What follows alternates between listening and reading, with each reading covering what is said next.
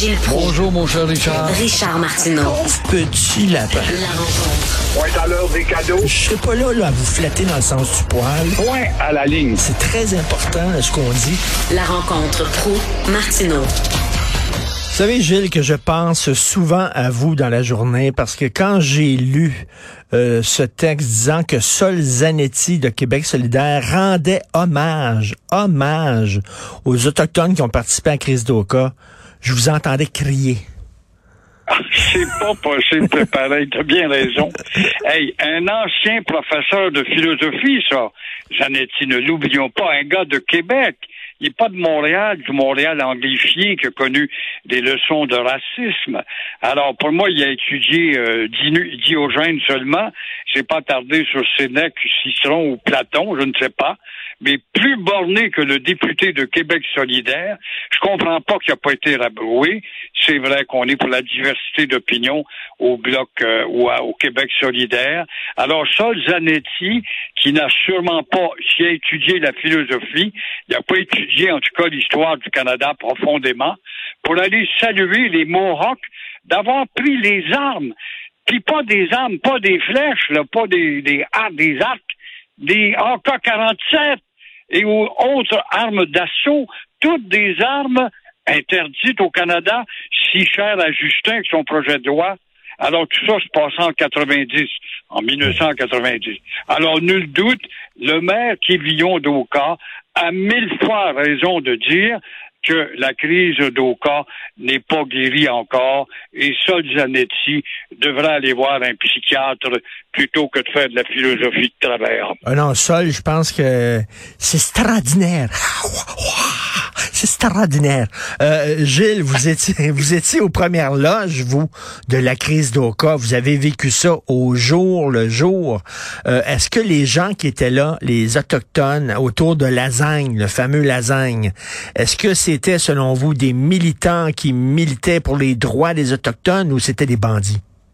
c'était des bandits, la plupart des anciens Marines qui forts de leur grand titre pour faire peur au monde. Oh, c'est des Marines. Il n'y a rien là des Marines. C'est des soldats comme les autres. Et euh, qui venaient des, États-Unis, qui sont venus évidemment avec leur droit de passage sans trop de difficultés. C'était un noyau de 30 voyous. La grande population Mohawk ne suivait pas. Moi, j'ai un ami Mohawk, justement, qui euh, participe à nombre d'activités du Québec pour l'affranchissement du Québec et euh, qui ne résonnent absolument pas comme les autres, mais pas du tout. Ils ont été noyautés, manipulés encore une fois. Et si un gars qui a suivi la crise d'Oka, c'est bien moi, à me faire traiter de raciste par tout ce qu'il y a de ben dans la société québécoise, m'apercevant pas, s'apercevant pas qu'on portait atteinte aux droits des, des, des gens. Puis des douzaines de personnes qui ont été délogées de leur maison, des centaines de milliers qui ont pas eu droit à un pont, par exemple. Mais ça, on, on passe par-dessus tout ça. Nous, on est de gauche et on va aller leur porter de la nourriture et puis on va leur euh, laisser rentrer des armes, bien sûr, au nom de leur subsistance et leur défense de territoire. On l'a vu, il y a un ennemi le long des voies ferrées du Canadien Pacifique encore. Ils avaient encore des armes. Ils ont fait peur même à François Legault. Pas à François Legault, mais plutôt à Justin. Ça, les gobelets sont des drôles de pistolets. Euh, et quand, quand, euh, quand M. Solzanetti dit que c'était des bons militants, puis euh, il faut les applaudir. Est-ce qu'il se rend compte, M. Zanetti, que ces gens-là avaient des armes d'assaut qui étaient entrées illégalement au Canada? Comment peut-il dire que c'est fantastique, ces gens-là, alors qu'on est en train de lutter contre les armes d'assaut? Voyons. On n'est pas une contradiction près, puis c'est le propre du Parti euh, Québec solidaire.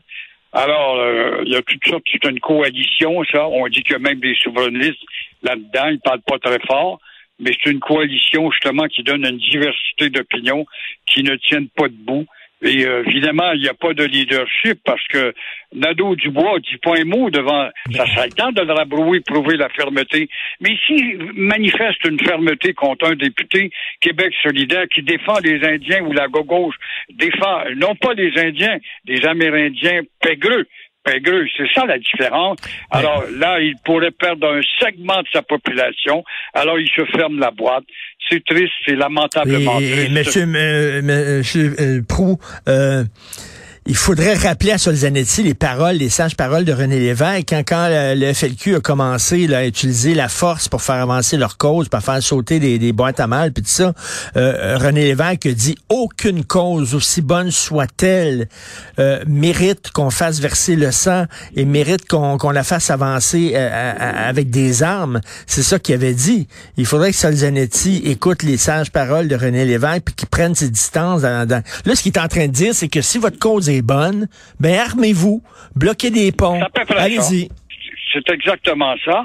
Et euh, évidemment, René Lévesque, ça résonne pas fort dans le tambour de ces gens-là qui n'ont pas plus de mémoire, qui euh, peut reculer, malgré qu'en 1990, ça faisait pas longtemps que René Lévesque avait quitté. Il aurait dû étudier la science politique. Lui qui a été un professeur de philosophie, de philosophie, pense là. Incroyable. Euh, je parlais tantôt à un député de la CAC qui vient de sortir un livre sur la CAC qui s'appelle La couleur CAC. Puis là, je lui disais là, mais si jamais Justin Trudeau vous dit non, vous aurez pas plus de pouvoir en immigration. Puis si jamais la Cour suprême vous dit votre loi 21, elle passe pas le test, vous allez faire quoi? Il dit non non, nous autres on croit qu'on va gagner. Je dis oui, mais si jamais vous euh, euh, vous faites répondre non, vous allez faire quoi? Avez-vous un plan B? Avez-vous pas? Il dit non. On n'a pas de plan B. Les autres, ils sont tout à fait convaincus que Justin Trudeau, du jour au lendemain, va leur dire, ben oui, on va vous donner tous les pouvoirs en matière d'immigration. C'est la pensée magique, ça. Euh, écoute un peu, la foi transporte les montagnes, alors, hein, écoute, ça n'a pas de maudit bon sens. Et donc, le goût est à la croisée des chemins. Et c'est peut-être pour ça qu'il veut faire venir euh, Caroline Saint-Hilaire, où on comprend pas pourquoi est-ce qu'elle n'est pas allée au Parti québécois, peut-être pour la faire entrer éventuellement dans son Conseil des ministres, pour qu'elle ait plus de poids et contrebalancer les lâchetés qu'il y a à l'intérieur de ce parti-là, car l'aile fédéraliste, on le voit bien, est plus forte. Le goût a beau être bien intentionné, puis dire j'ai besoin de ces cheveux, de ces, pouvoirs-là pour la survie du Québec. Quand tu parles de la louisianisation, il y a un peu beaucoup raison. L'immigration, nous ne la contrôlons pas. Mais euh, si ça va pas plus loin que ça, et de juste avoir le pouvoir de persuasion. Avec la persuasion, on avance en absolument rien.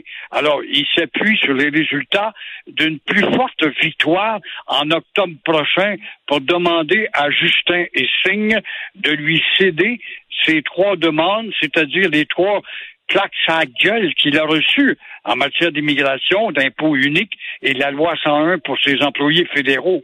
Alors, non, non, c'est le cul-de-sac. Robert Bourassa a fait la même chose. Ben oui. Regarde Robert Bourassa quand il a été élu avec 101 députés en, 73.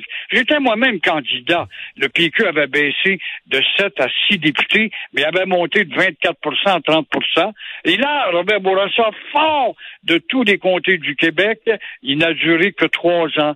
Et il avait dit, donnez-moi un mandat fort pour que je puisse hmm. négocier devant Trudeau père, l'irréductible Trudeau père, la souveraineté culturelle.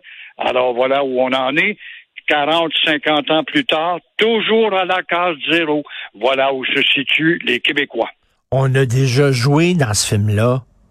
On sait ce que ça donne. Joué, on l'a joué, c'est un vieux film usé jusqu'à la corde, mais Legault sait que les Québécois sont des lâches. La preuve, tous ces problèmes qu'on parle quotidiennement, et tes confrères columnistes, ceux du Journal mm. de Montréal, tout partout, comment ça se fait qu'on n'entend pas dans la rue la conversation commune autour de ces thèmes? C'est notre premier ministre le plus populaire qu'on a eu dans l'histoire. Comment se fait-il que ça, ça rejaillit pas au niveau des restaurants, des tavernes, des discussions un peu sur la place publique ou même des tribunes téléphoniques? Quand est-ce que c'est qu'on ouvre les lignes sur ce sujet-là? Quand est-ce qu'on trouve un invité pour dire voici pourquoi M. Legault est inquiet? Non, non, non, hmm. on parle d'hockey, de rock'n'roll, de fun, de niaiserie. Ça, on est bon pour endormir la société qui est vraiment bien avancée dans son endormitoire. Tout à fait. Merci Gilles, on se parle demain. Bye. Au revoir.